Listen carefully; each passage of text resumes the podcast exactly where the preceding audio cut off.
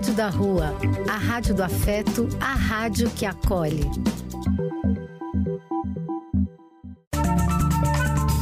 Apoio: Casa de Vó, Banho para Geral e Instituto de Políticas Relacionais. Programa do Véio. A alegria do véio pulsando nas ruas, falando da vida, do amor e das pessoas.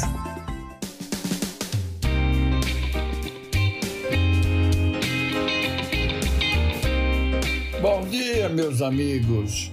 Eu sou Eliseu Labigalini e este é o programa do Velho.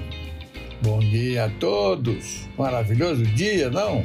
Abençoado seja esse dia para todos nós. Demos graças a Deus por nossa saúde. Muito, muito feliz estou por estar junto a todos vocês, amigos queridos.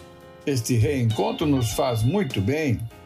Esta é a Rádio da Rua, a rádio que acolhe, a rádio que é afeto. Somos afeto, somos carinho, somos amor. Grande abraço a todos os locutores dos programas da Rádio da Rua Web que nos dê essa oportunidade de uma hora e meia estar junto a todos vocês, amigos queridos.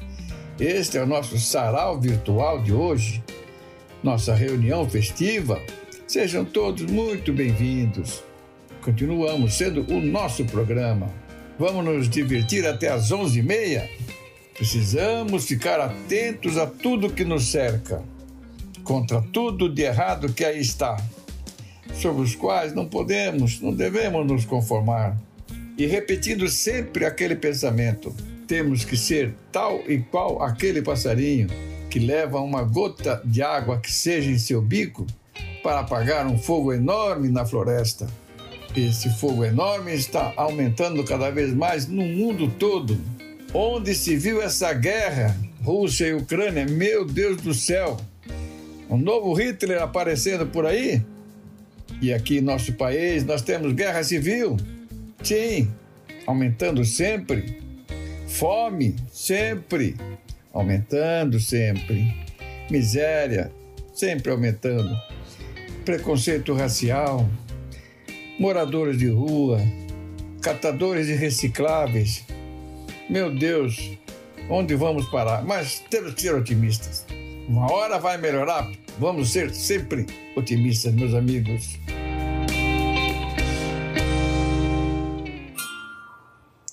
Poema da Felicidade, de Fernando Pessoa.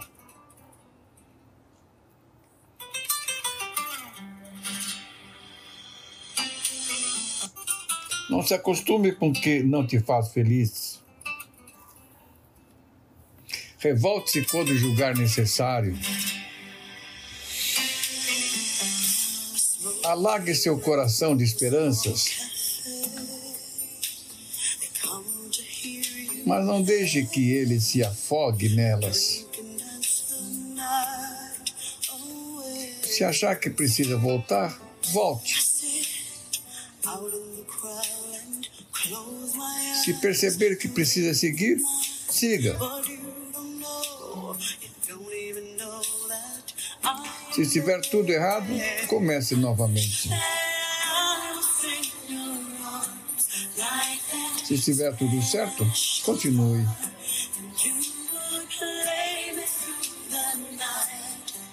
Se sentir saudades, mate-a. Se perder um amor, não se perca. Se achar, segure-o.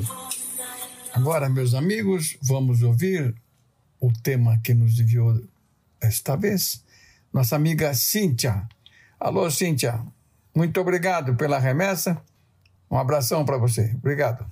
Queridos amigos e ouvintes do programa do Véio, hoje trago para vocês uma reflexão sobre uma notícia da Folha de São Paulo sobre o conteúdo do site dedicado aos 200 anos da independência brasileira, lançado pela Secretaria Especial da Cultura.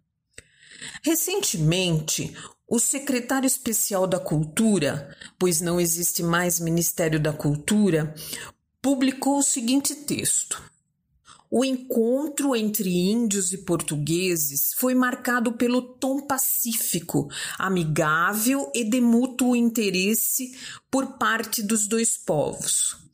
A receptividade, a alegria e a boa acolhida ainda hoje são marcas presentes no comportamento dos brasileiros.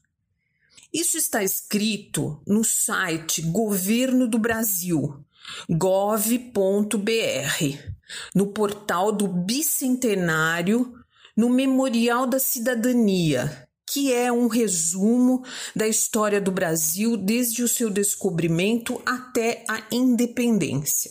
Esse trecho citado pelo secretário está no parágrafo que fala sobre a carta de Pero Vaz de Caminha, e trata-se de uma conclusão errada sobre o que falou Caminha no trecho em que narra sobre o piloto da caravela. Vejam só, Caminha diz: O piloto Afonso Lopes trouxe dois deles, referindo-se aos índios, para Anal de Cabral, como sinal de amizade e foram recebidos com muita festa.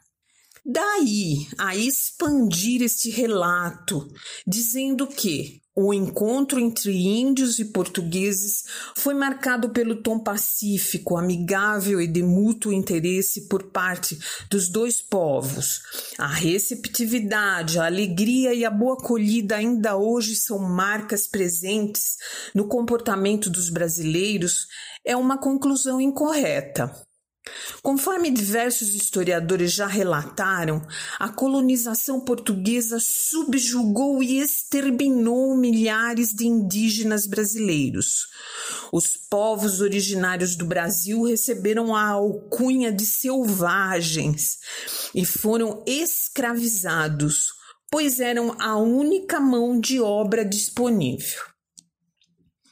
Além de ameaças e de força física, os colonizadores trouxeram doenças como tuberculose e gripe numa relação longe da amigável. No texto do Memorial da Cidadania, bem mais à frente, já quando fala das capitanias hereditárias, há somente uma pequena menção sobre a escravidão indígena. Podemos dizer que esta frase descarta todo o período da escravidão indígena do Brasil e prende-se a uma relação supostamente idílica entre portugueses e índios brasileiros. Parece que o governo está mal assessorado em termos de história do Brasil, além de possuir um secretário polêmico que já demonstrou isso em várias ocasiões. Vamos às polêmicas atribuídas a ele. Comentário racista direcionado ao historiador e professor Jones Manuel. Na ocasião, Mário Frias disse que o Manuel precisa de um bom banho. Depois da revolta dos usuários do Twitter, a plataforma apagou o tweet do secretário causou desconforto entre os servidores da Secretaria da Cultura por andar pelo local armado, com a arma visível em sua cintura e por gritar com seus subordinados. Foi a cidade italiana de Veneza para a 17ª Mostra Internacional de Arquitetura da Bienal de Veneza, que, entre outros, prestou homenagem à arquiteta ítalo-brasileira Lina Bobardi. Apesar de participar do evento, que tinha como uma das grandes estrelas uma brasileira, afirmou que não conhecia o trabalho da arquiteta durante a abertura do pavilhão. Uma jornalista da Folha de São Paulo foi quem o informou de que Bardi ganharia o Leão de Ouro pelo conjunto da sua obra, que inclui o MASP e o SESC Pompeia. Com relação ao projeto de lei Paulo Gustavo, que pretende repassar mais de 4 bilhões para o setor cultural brasileiro, Frias já deixou claro em mais de uma vez que é contra o projeto. O secretário de Fomento, André Porciúncula, subordinado de Frias, postou em seu Twitter a imagem de um cartaz onde se vê uma ilustração de Dom Pedro sobre um cavalo, numa pose heró heróica, afirmando na legenda que vem, no vem novidade boa por aí, certamente se referindo ao bicentenário da independência do Brasil.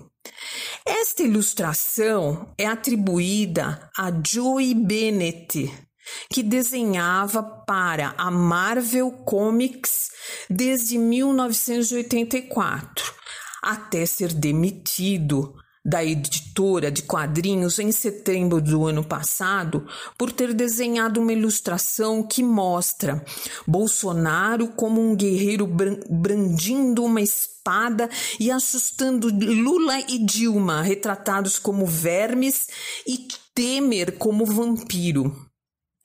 Mas vejam só, esse desenhista e amigo do subordinado de Frias já tem um novo emprego. Vai trabalhar para Vox Day, um inglês considerado supremacista branco. Bem, incompetência, ignorância, racismo, misoginia, supremacia branca são coisas a serem repudiadas e não acolhidas por quem quer que seja. Mais uma vez, é triste, né? Bem, amigos, era isso por hoje e até o próximo domingo. Após esse tema tão maravilhosamente bem falado aí pela Cíntia. Ela mandou também uma participação, uma sugestão de uma música, e nada melhor do que, numa época de guerra, nós falarmos sobre a paz. Vamos ouvir Roupa Nova, a Paz. Obrigado pela remessa, Cíntia.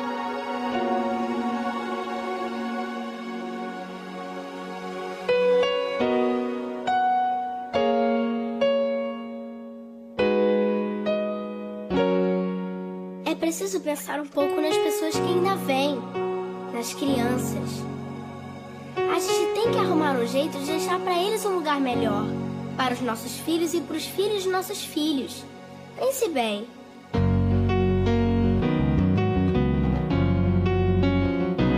Deve haver um lugar dentro do seu coração onde a paz brilhe mais que uma lembrança sem a luz que ela traz, já nem se consegue mais encontrar o caminho da esperança. Sinta, chega o tempo de enxugar o pranto dos homens, se fazendo irmão, estendendo a mão. Só o amor, mundo que já se fez e a força da paz junta todos outra vez. Venha, já é hora de acender a chama da vida e fazer a terra inteira feliz. Se você for capaz de soltar a sua voz pelo mar como prece de criança. Deve então começar, outros vão te acompanhar e cantar com harmonia e esperança. Deixe que esse canto lave o pranto do mundo para trazer perdão dividir o pão. Só o amor já se fez e a força da paz junta todos outra vez. Venha, já é hora de acender a chama da vida e fazer a terra inteira feliz. Quanta dor e sofrimento a gente ainda tem manter a fé e o sonho dos que ainda vêm. A lição pro futuro vem da alma e do coração. É buscar a paz, não olhar para trás. Com amor, se você começar, outros vão te acompanhar e cantar esperança. Deixe que esse canto lave o pranto do mundo para trazer perdão e dividir o pão. Só o amor, tudo que já se fez e a força da paz junta todos outra vez.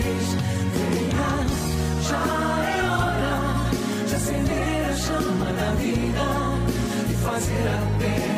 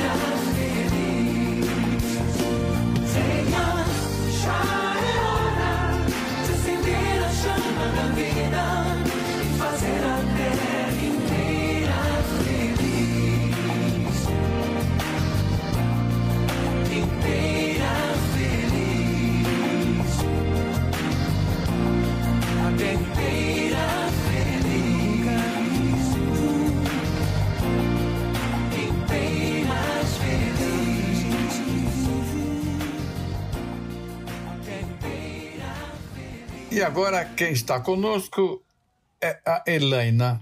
Obrigado, Helena. Vamos te ouvir. Bom dia, amigos do programa do Véio. Hoje quero aqui homenagear este grande poeta, dramaturgo, romancista, ensaísta, professor, advogado e palestrante brasileiro, não é pouco não, né? Ariano Suassuna. Ariano Vilar Suassuna nasceu na Paraíba do Norte em 16 de junho de 1927 e desencarnou dia 23 de julho de 2014.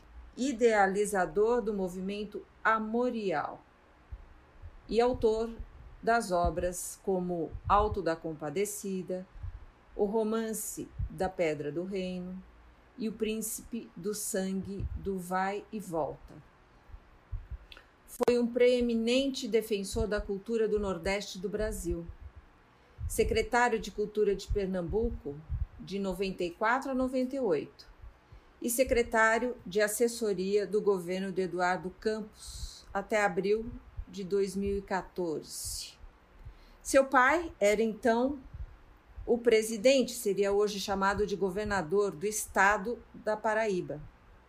Ariano nasceu nas dependências do Palácio da Redenção, sede do Executivo paraibano. No ano seguinte, o pai deixa o governo da Paraíba e a família passou a morar no sertão, na fazenda Acauã, em Souza. Durante o movimento armado que culminou com a Revolução de 1930, quando Ariano tinha três anos, seu pai, João Suassuna, foi assassinado por motivos políticos na cidade do Rio de Janeiro. E a família mudou-se para Taperoá, onde morou de 1933 a 1937. Nessa cidade, Ariana fez vários primeiros estudos e assistiu pela primeira vez a uma peça de mamulengos e a um desafio de viola, cujo caráter de improvisação seria uma das marcas registradas também da sua produção teatral. Posso dizer que, como escritor, eu sou, de certa forma, aquele mesmo menino que, perdendo o pai assassinado no dia 9 de outubro de 1930, passou o resto da vida tentando protestar contra sua morte através do que faço e do que escrevo, oferecendo-lhe esta precária compensação e, ao mesmo tempo, buscando recuperar sua imagem através da lembrança, dos depoimentos dos outros, das palavras que o pai deixou. O assassinato de João Suassuna ocorreu como desdobramento da comoção posterior ao assassinato de João Pessoa, governador da Paraíba, e o candidato vice-presidente do Brasil na chapa de Getúlio Vargas. Ariano atribuía à família Pessoa a encomenda do assassinato de seu pai, contratando o pistoleiro Miguel Lavaz de Souza, que atirou na vítima pelas costas. Em razão disso, não concordava com a alteração do nome da cidade onde nasceu, de Cidade de Paraíba para João Pessoa, em homenagem ao governador assassinado. Estreou seus dons literários precocemente em outubro de 1945 com seu poema Noturno, que foi publicado em destaque no Jornal do Comércio de Recife. Em quase todo o meu teatro, um pouco por causa da natureza de sátira, mas também um pouco parece por causa da minha formação calvinista, eu passo o tempo todo julgando os outros e a mim mesmo absolvendo ou condenando os bons e os maus.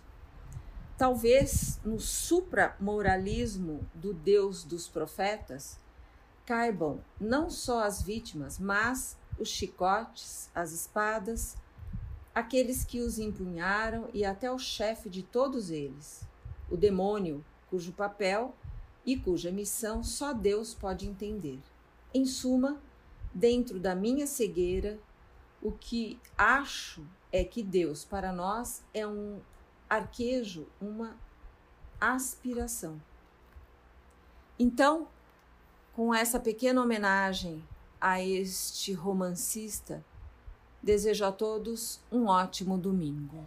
Muito obrigado, Helena. Conhecemos bastante Ariano Suassuna.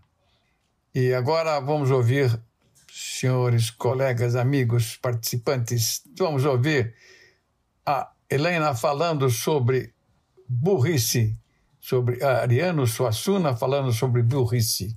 Muito legal.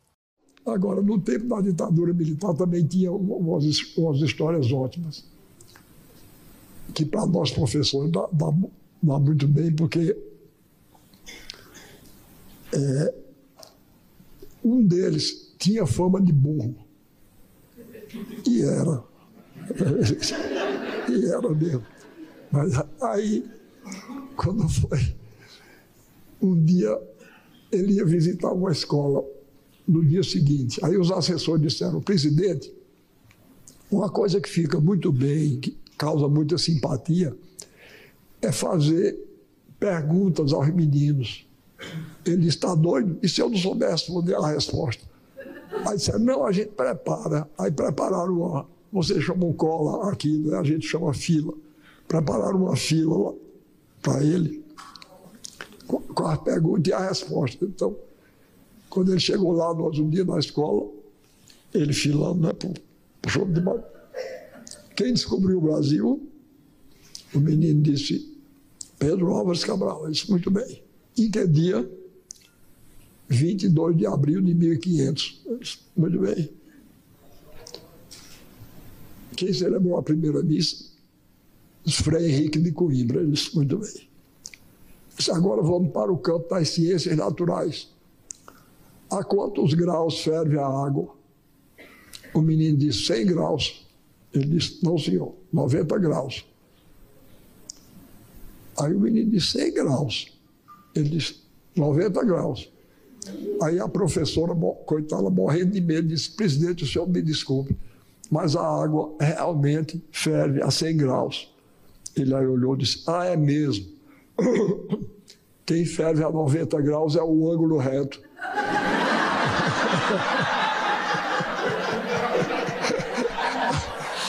Agora, agora vocês imaginem, olha, o sujeito que inventou uma história dessa é um gênio, não é? É um gênio. Agora, eu fico admirado, porque essas histórias correm o Brasil, da Amazônia ao Rio Grande, e ninguém descobre quem é o gênio, não é? Que, que, que inventa essas histórias. Eu acho o povo brasileiro é extraordinário para essas coisas. Contavam dele também, outra muito boa. Disseram que ele viajou um dia para a Europa e foi viajar de trem da Espanha para a França.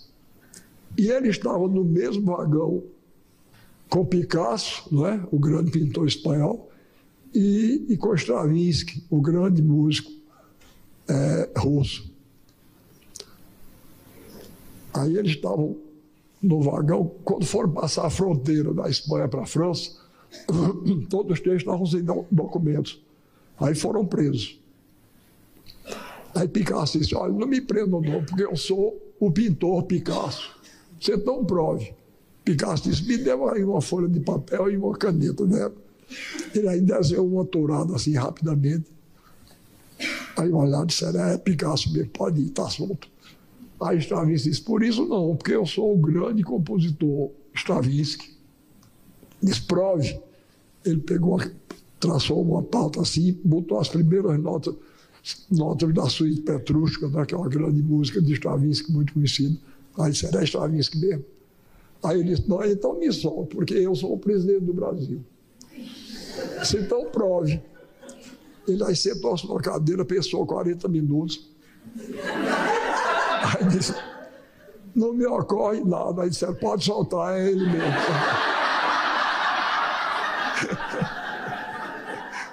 E agora, Presepada é o Alto da Compadecida, ou seja, é o tema do João Grilo, do Ariano Suassuna.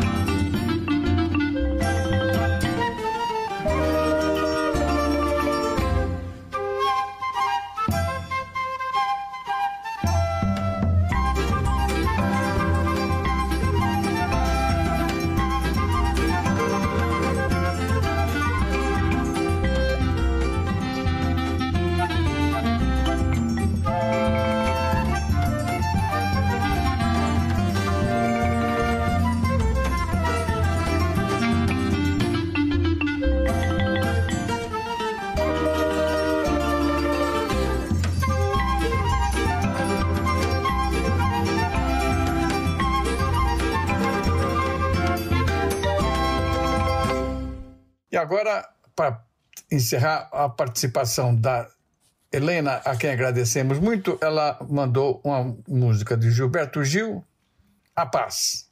Muito, momentâneo, não é isso?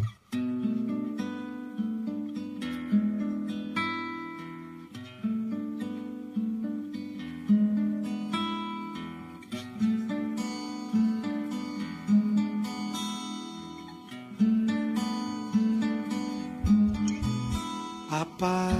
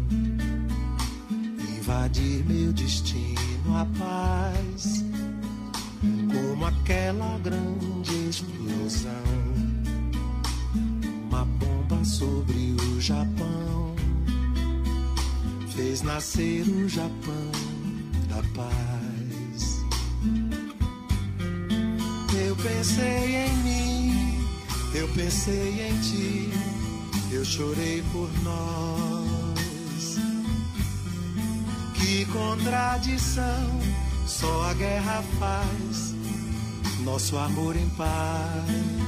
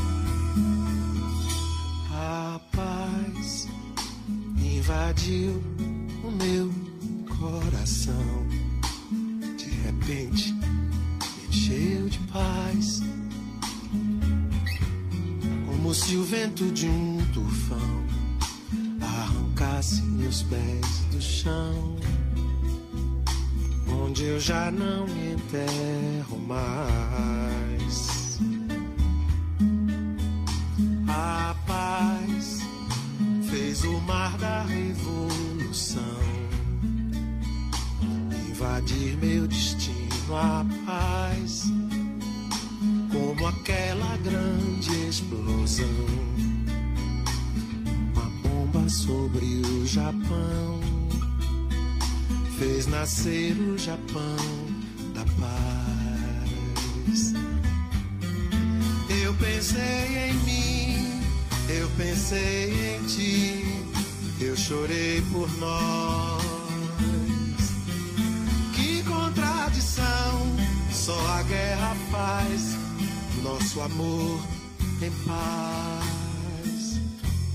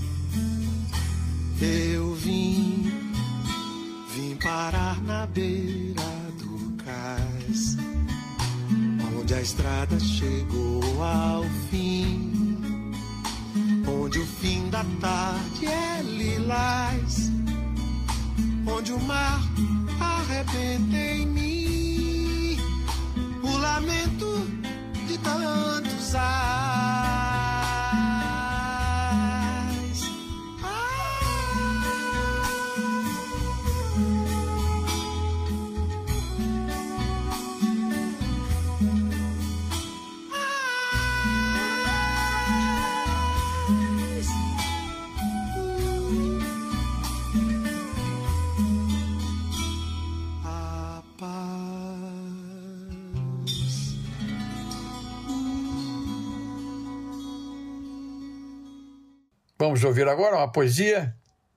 Fernando Pessoa.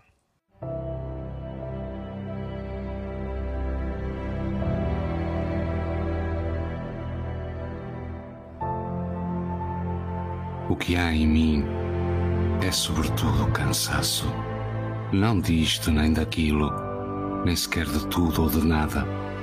Cansaço a si mesmo, ele mesmo, cansaço. A subtileza das sensações inúteis, as paixões violentas, por coisa nenhuma, os amores intensos, por o suposto em alguém.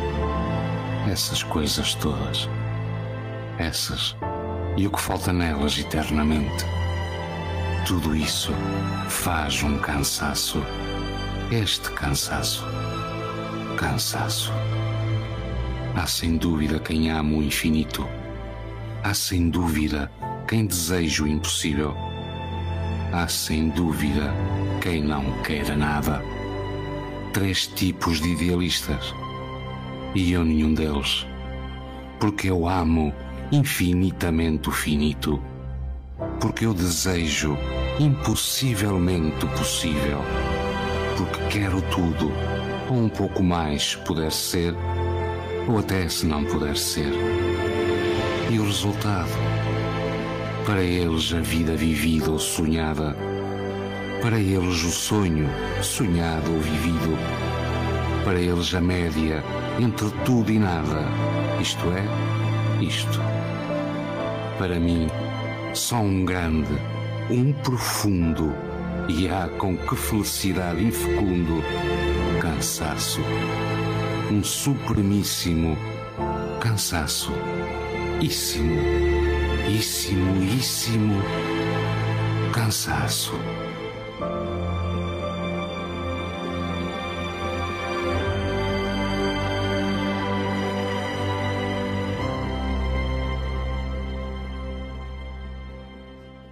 A Helena nos apresentou uma amiga, Magali Garcia, que faz a apresentação de um músico, Robson Miguel, que apresenta Brasileirinho, muito legal. Ela fala em castelhano e em seguida fala em português. Vamos ouvi-la? Buenos dias, queridos amigos del programa do Velho. Eu sou Magali Garcia, sou uma brasileña, hija de espanhol e madre de espanholes, e hoje vengo aqui apresentaros um guitarrista brasileño que, igual que eu, tuvo vivencia em Espanha. Os presento Robson Miguel, diretamente de Vitória, do Espírito Santo, para o mundo. Que lo disfrutem. Bom dia, queridos amigos do programa do Velho. Eu sou Magali Garcia, brasileira, filha de espanhol, mãe de espanhóis também, e hoje eu venho aqui para apresentar para vocês um violonista brasileiro que, igual que a mim, teve sua vivência na Espanha. Apresento para vocês Robson Miguel, diretamente de Vitória, do Espírito Santo, para o mundo. Aproveitem. Aproveitando que você falou de, re, de recomeçar, né? É, eu vi numa entrevista quando você falou da Espanha. E aí uma frase me marcou muito que tem a ver com tudo que você falou.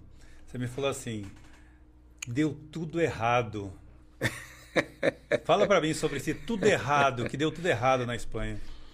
Às vezes a gente monta as trincheiras, prepara as armas mais poderosas que nós temos, com as o que a gente julgaria ser as estratégias mais sábias para uma conquista. E a gente se lança numa fé tão grande em Deus em tudo que a gente acredita de sagrado e diz: vai dar certo. E assim fui eu. Eu procurei estudar a Espanha eu falei, peraí, eu quero ficar assistindo os vídeos, olhando que música que o espanhol gosta, quem são os violonistas, Paco de Lucia, Manolo Sanluca, Pepe Romero, o Tárrega, na época, que compôs as obras do programa de concerto. Opa! Quem estuda violão clássico sabe o que, que eu tô tocando aqui. É. Flauta mágica de Mozart, La Catedral de Agostinho Barrios, Recoisa de Alhambra. Preparei as ferramentas mais imbatíveis para poder entrar na Espanha. Primeiro, eu tinha que entender que eu estava numa grande desvantagem. Primeiro, indo de um país de terceiro mundo, 1985, é, para poder entrar num país que tinha saído de uma guerra civil do Franco, que terminou em 75. Dez anos, Espanha ainda estava muito ferida e muito preconceituosa com qualquer tipo de coisas, assim, ainda mais pessoas vindo do Brasil. Uma pessoa negro misturado com índio. Fazer o que aqui em País do Terceiro Mundo? Tocar clássico? O que, que é isso? Tá com nada. Tocar música espanhola? E eu ousei para lá. Naquela época só tinha uma TV, que justa a TV que eu sou contratado hoje, a RTVE, que é quem me lançou. É, naquela época ela só tinha um programa de televisão que era gravado, não tinha nada ao vivo. Era um canal de televisão, igual aqui no Brasil, na época tinha só a TV Tupi, não tinha outra. Depois foi abrindo outras, outras sucursais. Espanha só tinha RTVE, Rádio e TV Espanhola, que era na parte da tarde, ela se dividia em dois, dois, dois espaços. Um com alguns programas de talk show, igual o Silvio Santos, igual o Faustão, que podia levar atrações musicais, circo, teatro e tal, música. E depois vinha a hora também das, dos filmes e tal. E eu fui tentar então uma vaga na TV. Cheguei lá com a cara e a coragem, com meu violão, e passei por uma um crivo de seis velhões de cabelo branco. Hombre, vete, que vai, que moreno, que vai a tocar? Aí eu peguei o violão e comecei. Tocando mais difícil. Obras de Tárrega, espanhol.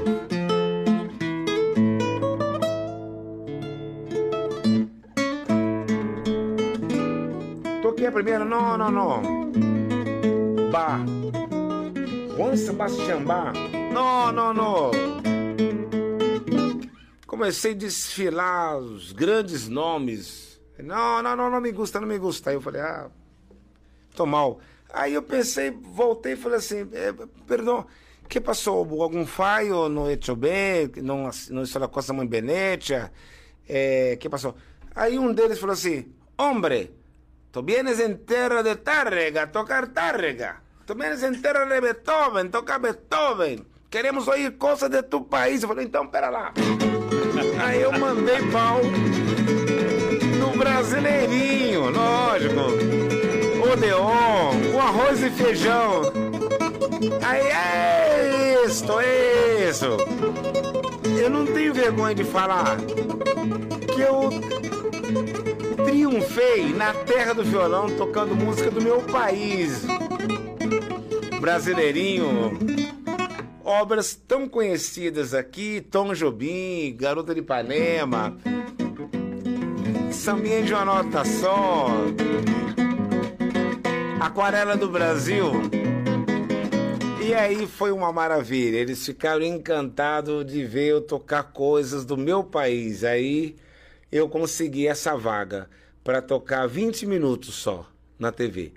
Eu levei uma vantagem, porque na época a Espanha não tinha muito negro, só assim, alguns americanos na região dos aeroportos, da Gran Via, mas as passagens estavam muito caras na época, que Espanha estava muito bem economicamente. Era um dos sete países mais ricos do mundo na época, Espanha. Então, era muito caro viver lá. Então, eu consegui essa vaga, eu lembro com muita emoção até, para tocar a música do meu país. 20 minutos só, que eram 10 minutos de entrevista e três músicas, porque cada música é 3, 4 minutos. É. Mas eu não conseguia mais andar na rua.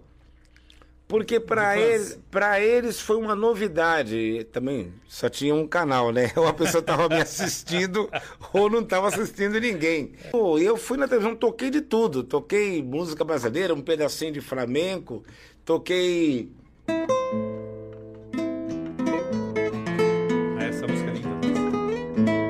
Aqui estava em sucesso por causa do Grande Otelo.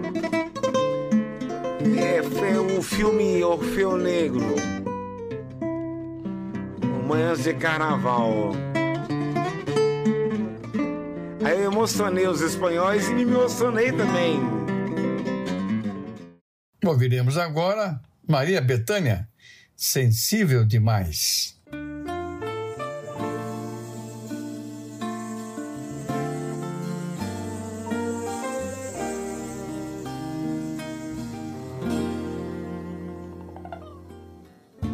Hoje eu tive medo de acordar de um sonho lindo. Garantir, reter, guardar essa esperança. Anda em paraísos, descaminhos, precipícios. Ao seu lado eu vejo que ainda sou uma criança, sensível demais. Eu sou um alguém que chora por qualquer lembrança de nós dois, sensível demais. Você me deixou e agora, como dominar as emoções? Eu não tô ouvindo João. Quando vem à tona todo o amor que está por dentro, chamo por teu nome, transmissão de pensamento. Longe a tua casa, vejo a luz do quarto acesa. Não tem nada que não vaze que segure essa represa. Sensível demais, João não tá me dando. Sou um alguém que chora por qualquer lembrança de nós dois.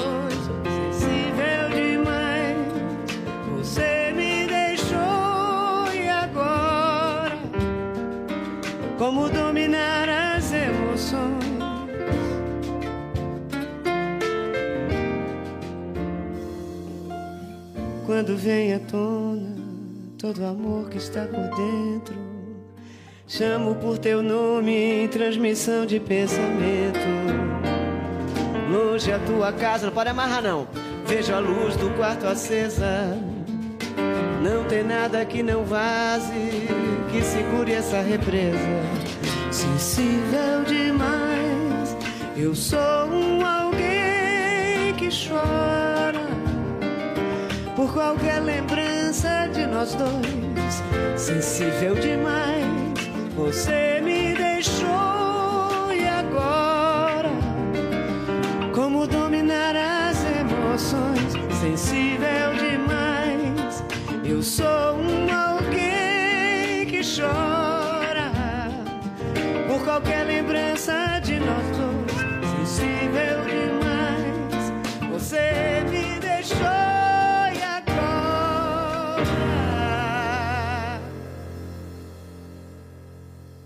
Chegou a hora de minha esposa querida Fátima vem com um tema muito interessante. Bom dia, amigos do programa do Velho. Hoje eu vou ler um conto que chama Casa Rosa, de Mário Quintana. A vida são deveres que nós trouxemos para fazer em casa. Quando já se, quando se vê, já são seis horas. Quando se vê, já é sexta-feira. Quando se vê, já é Natal. Quando se vê, já terminou o ano.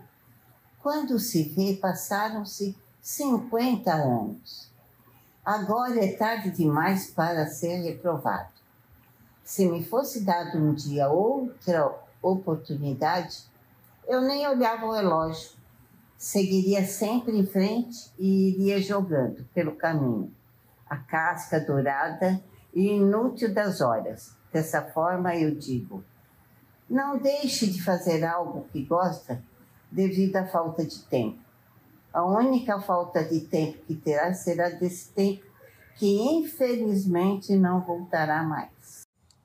Vamos agradecer a Fátima, muito obrigada pela participação.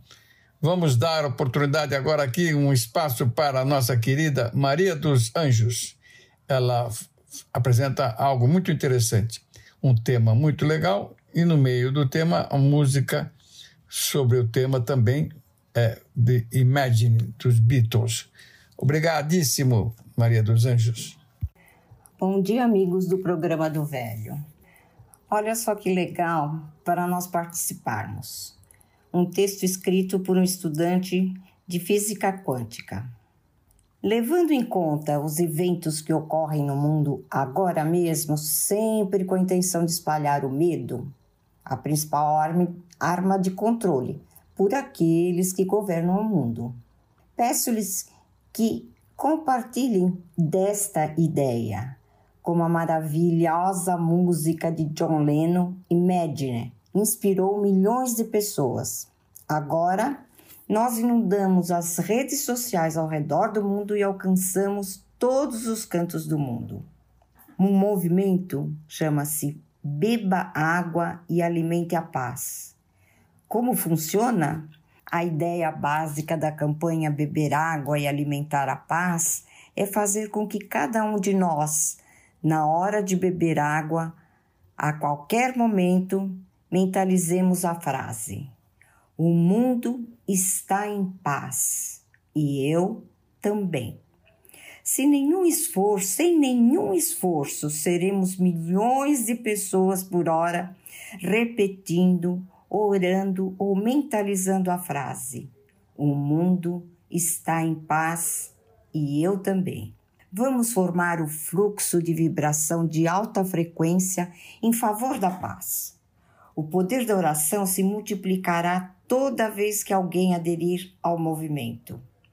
De acordo com a física quântica, a repetição sistemática de pensamentos, sentimentos, músicas e palavras cria meios propícios que facilitam a concretização dos objetivos de mentalização. Não vamos propagar medo, violência ou outras formas de terror. Se esta imagem tocar o seu coração, se esta mensagem tocar o seu coração, compartilhe. Obrigado por ajudar o mundo a viver em paz. Obrigada, amigos. E agora, para completar, vamos ouvir a música de John Lennon, Imagine. Um bom dia a todos.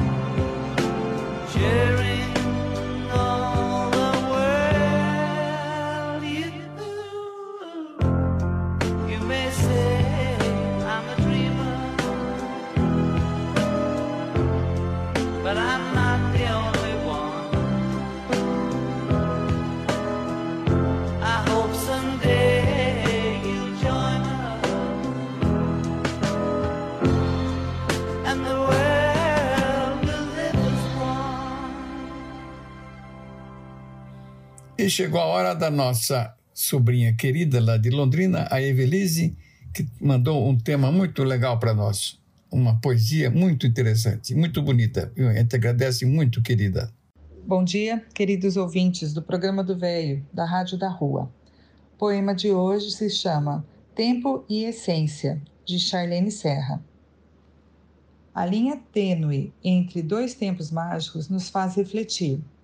Crianças e idosos têm em comum um sorriso solto, a liberdade, o tempo livre, a imaginação, o ar. Confunde-se pela inocência, misturam-se pela essência. São partes de nós. Fomos e somos crianças e seremos, se assim Deus permitir, idosos.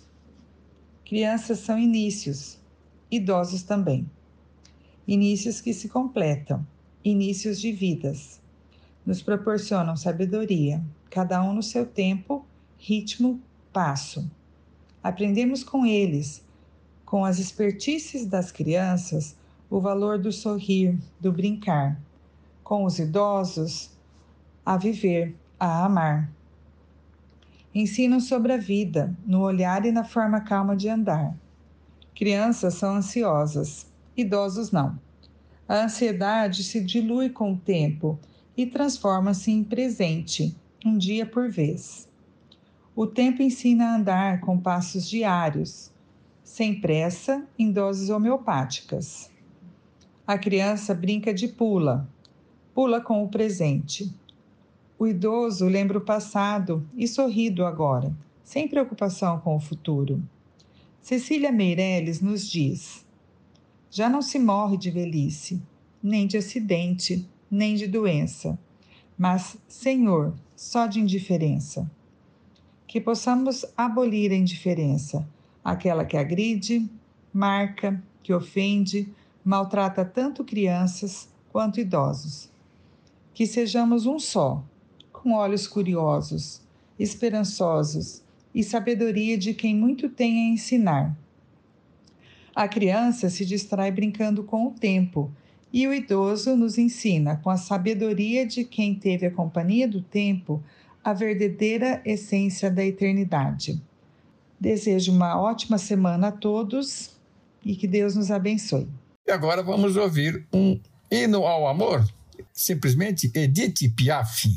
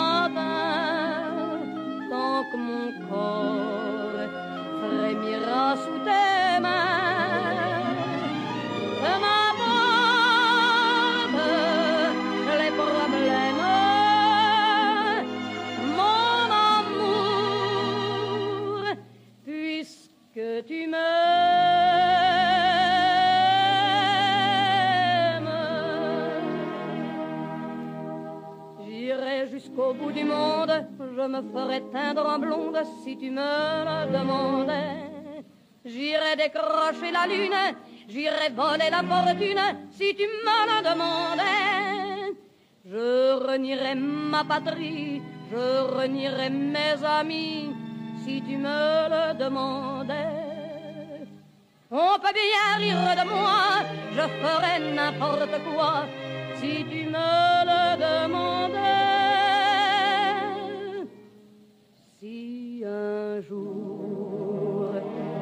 La vie t'arrache à moi, si tu meurs, que tu sois loin de moi.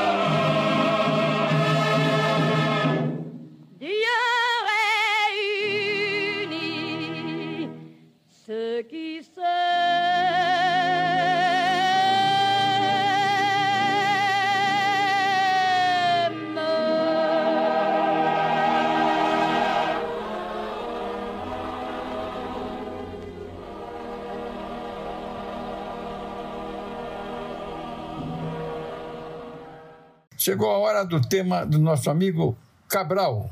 Um abraço, Cabral. Bom dia, Eliseu. Bom dia, amigos do programa do Velho. Hoje em dia, se voltou a, a falar sobre nazismo, sobre guerra. Esses assuntos voltaram a aparecer nas manchetes dos jornais. E eu me lembrei do, de um livro que eu li há algum tempo chamado Eichmann em Jerusalém, um relato sobre a banalidade do mal, de autoria de Hannah Arendt, da editora Companhia das Letras. E lá é narrada, ou, ou melhor, narrado o julgamento que ocorreu em 11 de abril de 1961, é, teve início né, em Jerusalém, o julgamento do Adolf Eichmann, que foi o responsável durante a Segunda Guerra Mundial pela deportação de centenas de milhares de judeus para campos de concentração. Esse é, alto funcionário né, do, do nazismo, ele foi enforcado finalmente após julgamento em 31 de maio de 1962. Tá? E daí resultou esse livro, do qual eu vou ler um trecho, que se encontra no final do livro, né, e que fala a opinião da Hannah Arendt, a autora, sobre é, a opinião dela sobre esse julgamento.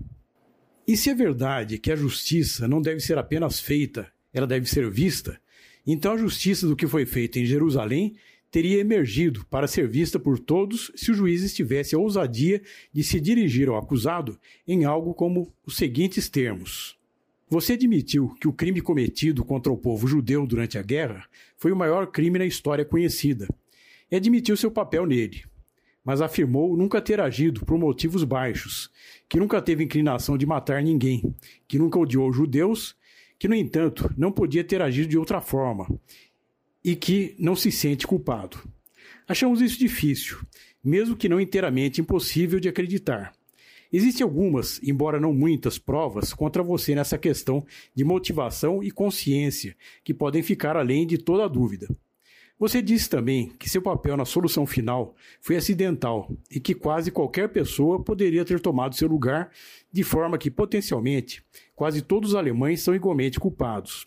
O que você quis dizer foi que de todos, ou quase todos, são culpados, ninguém é culpado. Essa é uma conclusão realmente bastante comum, mas que não estamos dispostos a aceitar.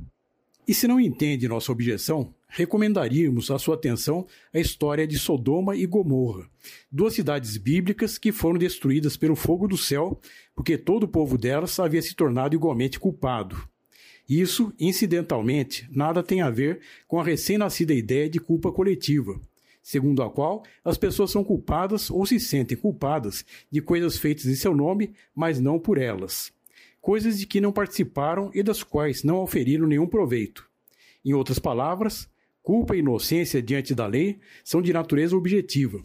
E mesmo que 8 milhões de alemães tivessem feito o que você fez, isso não seria desculpa para você. Felizmente, não precisamos ir tão longe. Você próprio não alegou a efetiva, mas apenas a potencial culpa da parte de todos que vivem no Estado, cujo principal propósito político se tornou a perpetração de crimes inauditos. E a despeito das vicissitudes exteriores ou interiores que o levaram a se transformar em criminoso, existe um abismo entre a realidade do que você fez e a potencialidade do que os outros poderiam ter feito. Nós nos ocupamos aqui apenas com o que você fez, e não com a natureza, possivelmente não criminosa, de sua vida interior e de seus motivos, ou com as potencialidades criminosas daqueles à sua volta. Você contou sua história como uma história de dificuldades, e sabendo das circunstâncias, estamos até certo ponto dispostos a admitir que, em circunstâncias mais favoráveis, é altamente improvável que você tivesse comparecer perante nós ou perante qualquer outra corte criminal. Suponhamos, hipoteticamente, que foi simplesmente a má sorte que fez de você um instrumento da organização do assassinato em massa mesmo assim, resta o fato de você ter executado e, portanto, apoiado ativamente uma política de assassinato em massa. Pois política não é um jardim da infância. Em política, obediência e apoio são a mesma coisa. E assim como você apoiou e executou uma política de não partilhar a terra com o povo judeu e com o povo de diversas outras nações, como se você e seus superiores tivessem o direito de, de determinar quem devia e quem não devia habitar o mundo, consideramos que ninguém, isto é, nenhum membro da raça humana, haverá de querer partilhar a terra com você. Esta é a razão e a única razão pela qual você deve morrer na forca. Era isso, meus amigos. Uma ótima semana e um grande abraço a todos. Vamos ouvir uma música muito legal cantada por Betânia Chico. Simplesmente.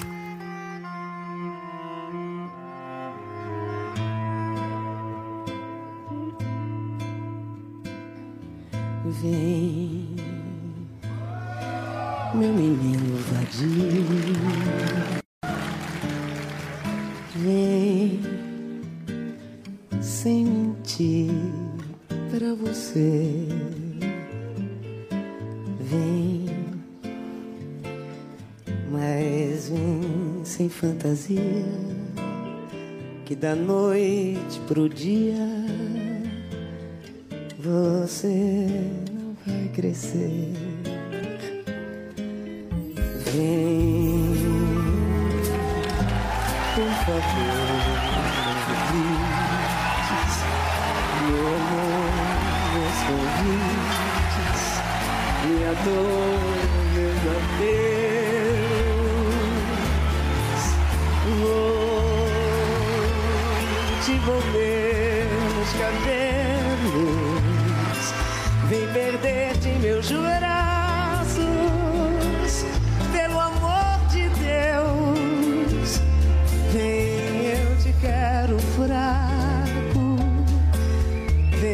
te quero todo, eu te quero todo meu.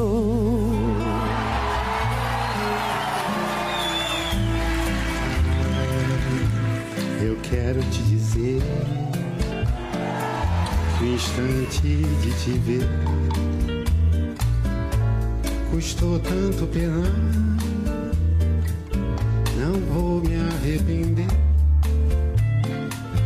Só vim te convencer que eu vim pra não morrer de tanto te esperar. Eu quero te contar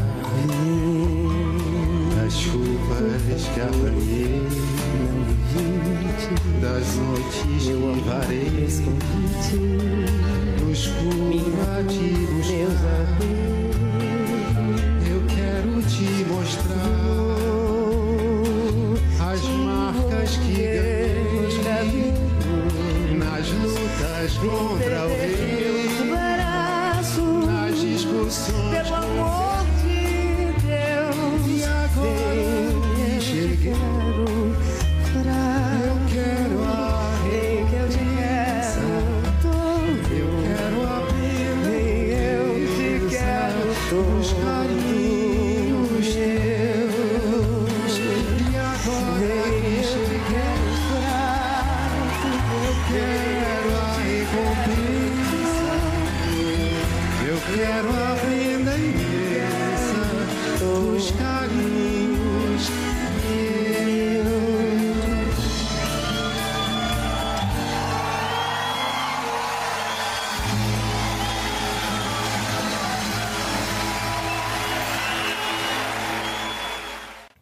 Em seguida, ouviremos Betânia falando sobre Guimarães Rosa.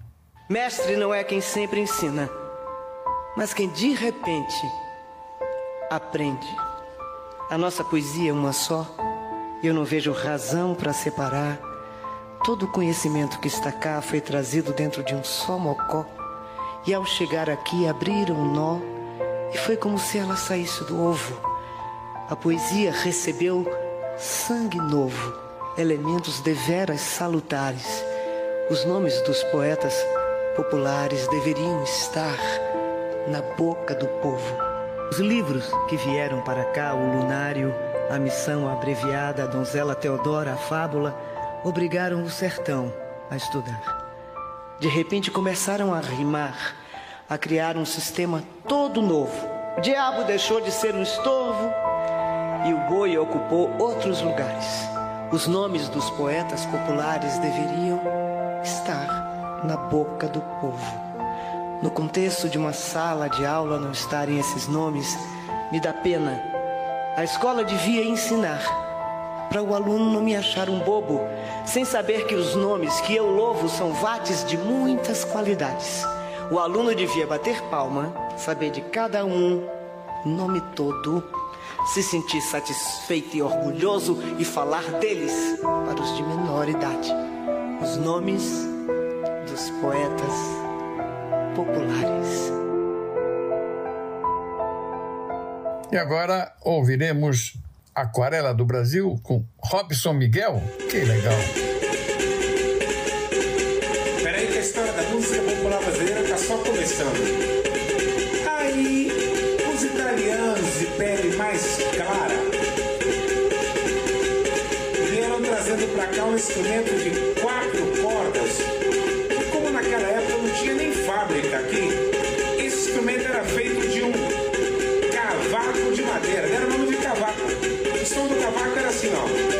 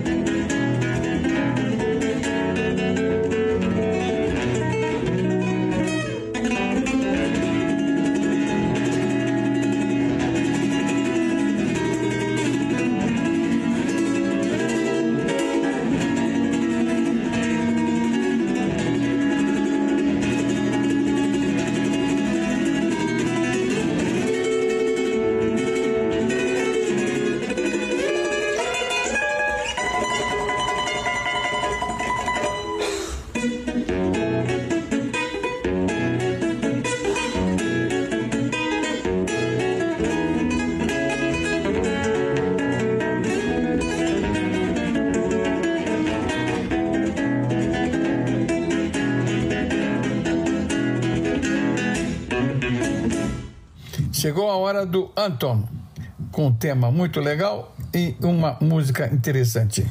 O que é verdadeiramente um amigo? Amigo é aquele que confronta você em particular e defende você em público. Amigo é aquele que se aproxima de você não por aquilo que você tem a oferecer, mas por quem você é. Amigo é aquele que se aproxima de você quando todos já foram embora. Nós precisamos de amigos. Nós devemos ser amigos. A Bíblia diz que em todo tempo ama o amigo. Lá em Eclesiastes diz que é melhor serem dois do que um, porque se um cair, o outro levanta.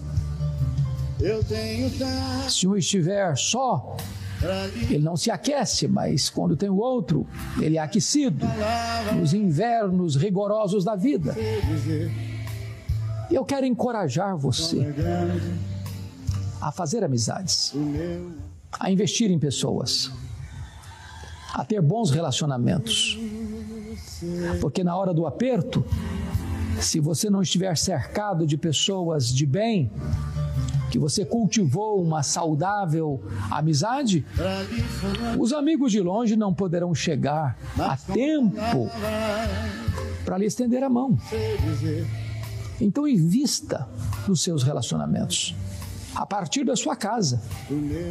Seu marido, sua esposa, seus filhos, seus pais, seus parentes, seus vizinhos, seus irmãos domésticos da fé seus colegas de trabalho.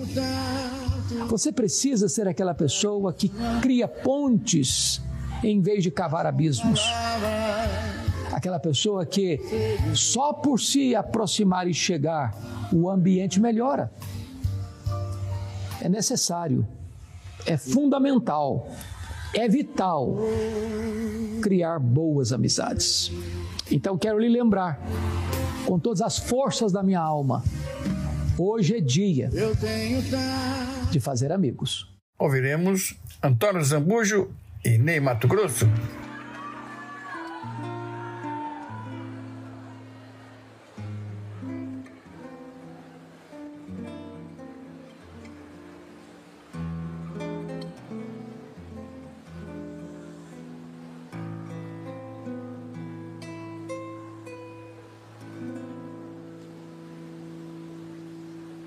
Nosso amor que eu não me esqueço e que teve o seu começo numa festa de São João.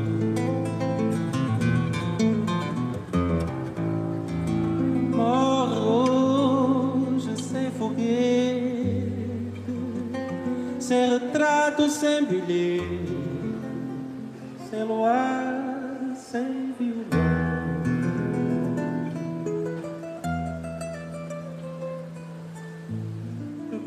perto de você cá. Tudo penso e nada faço. Tenho medo de chorar.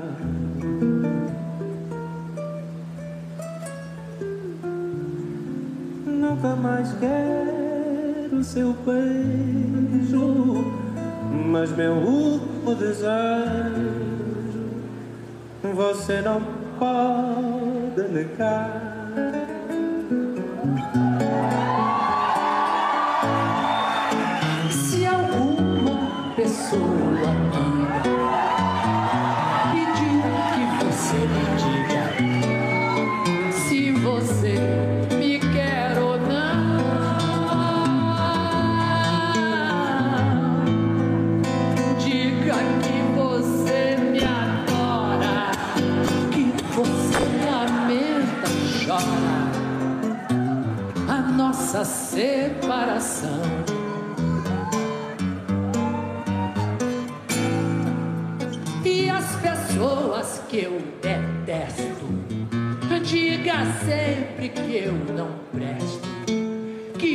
O meu lar é um botequim,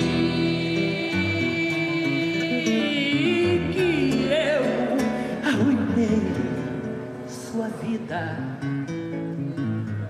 que eu não mereço a comida que você pagou pra mim.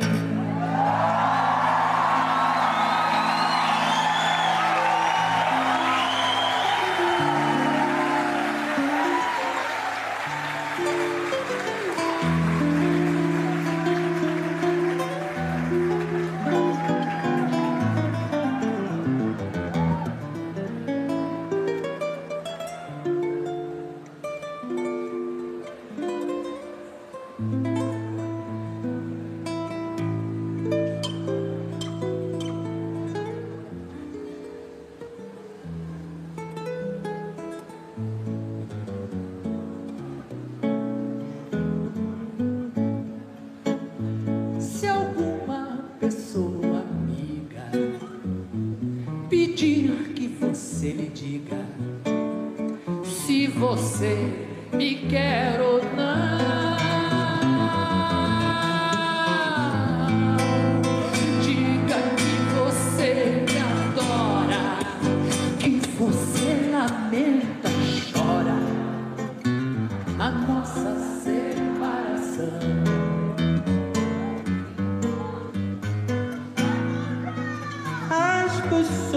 que eu detesto Diga sempre que eu não presto Que meu lar é o botequim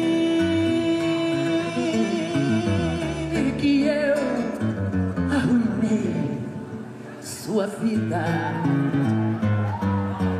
Que eu não mereço a comida que você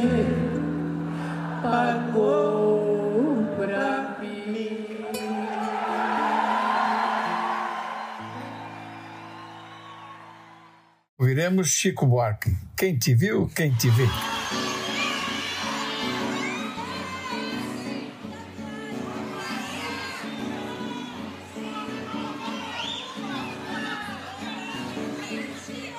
Você era mais bonita, mais que a brocha dessa ala. Você era a favorita, onde eu era mestre em sala. Hoje a gente nem se fala, mas a festa continua. Suas noites são de gala, nosso samba é na rua.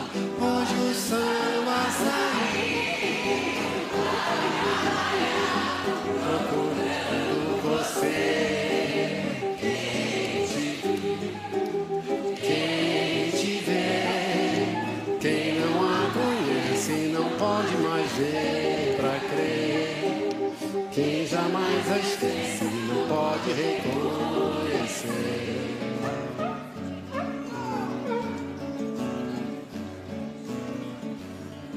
Quando o samba começava, você era mais brilhante.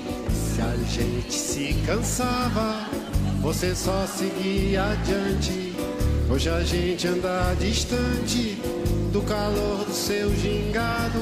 Você só dá chá dançante, onde eu não sou convidado.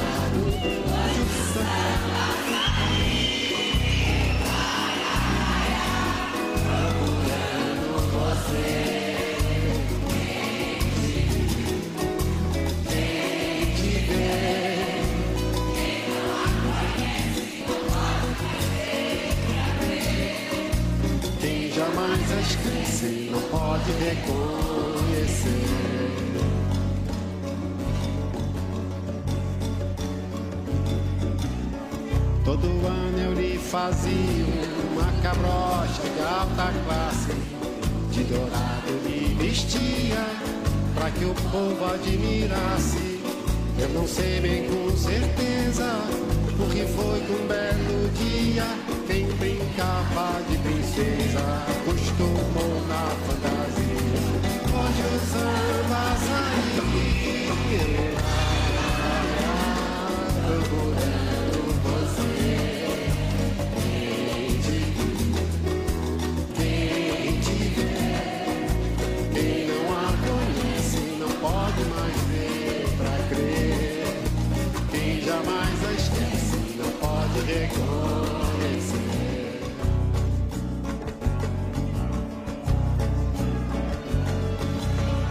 Hoje eu vou sambar na pista, você vai de galeria. Quero que você assista na mais fina companhia. Se você sentir saudade, por favor não dê na vista. Bate palma com vontade, faz de conta que samba sair.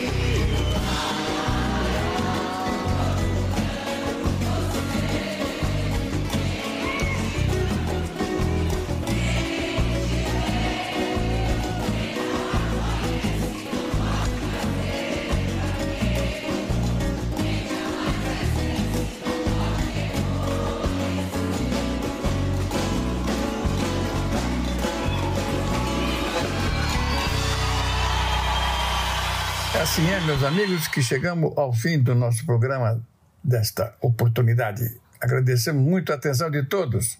Que tenham um excelente final de domingo. Que tenham uma excelente semana pela frente. Sem a guerra, meu Deus. Vamos rezar muito. Um abraço para todos. Obrigado pela audiência. Fiquem com Deus. Um grande abraço. Até domingo que vem, se Deus quiser.